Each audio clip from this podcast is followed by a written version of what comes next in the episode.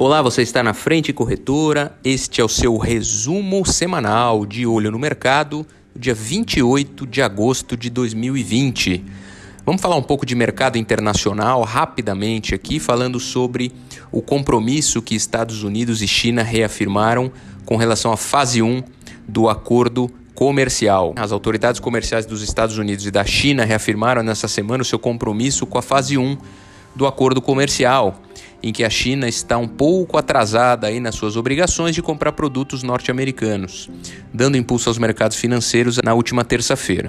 A promessa foi feita após um telefonema entre o representante de comércio dos Estados Unidos, o Robert Lighthizer, e o secretário do Tesouro, Steven Mnuchin, além do vice-primeiro-ministro, o Liu He, aí o vice-primeiro-ministro chinês.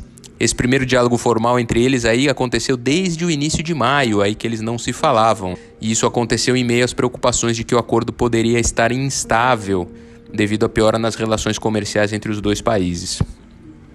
E conforme a incerteza ameaça o crescimento americano também, vamos falar um pouco que o Fed tem pedido aí um pouco mais de poder de fogo.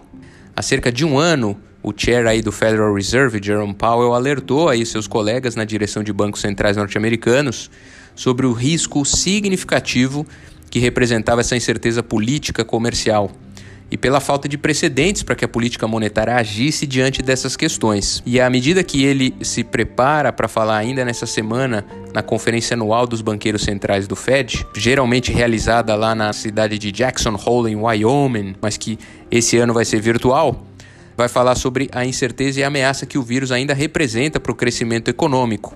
E eles seguem muito grandes ainda. Então, vai haver aí uma pressão do Federal Reserve para uma injeção de dinheiro maior na economia americana.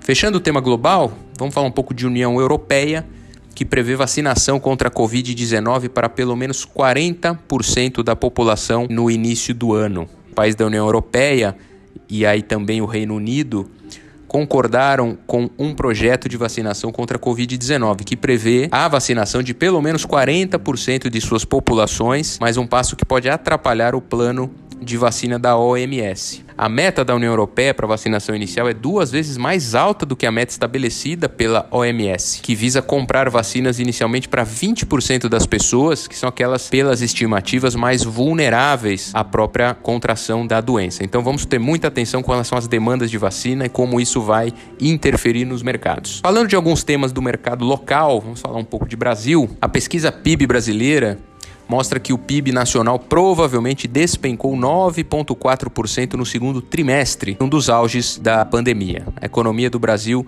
ainda acionada com relação à pandemia, provavelmente despencou 9,4% durante o segundo trimestre, sendo aí o pior resultado trimestral de todos os tempos, de acordo com a pesquisa da Reuters. A atividade econômica voltou a se agitar novamente após o presidente Jair Bolsonaro anunciar gastos fiscais para lidar com as consequências da Covid. Mas esse otimismo já foi abalado por temores de que essa abordagem possa prejudicar a agenda de austeridade, caso se mantenha por um tempo muito grande. Isso precisa ter uma atenção. E tudo isso começa a impactar na ideia fiscal que o país tem. Tanto que nós vamos falar agora que Guedes justamente sugere imposto negativo com cobertura de dividendos de estatais. Ministro aí da Economia mencionou nessa última quarta-feira uma proposta para a implementação de um imposto de renda negativo, com os custos sendo cobertos por dividendos de empresas públicas, afirmando aí é, justamente uma declaração feita por ele, dita e confirmada pelo presidente da Frente Nacional de Prefeitos, o Jonas Donizete, após reunião com o ministro em Brasília. Em entrevista uh, virtual, o Donizete afirmou que a ideia exposta por Guedes envolveria a criação de um fundo denominado Fundo Brasil, com recursos dos dividendos das estatais. O fundo financiaria o pagamento de uma complementação de renda à parcela da população com menor rendimento.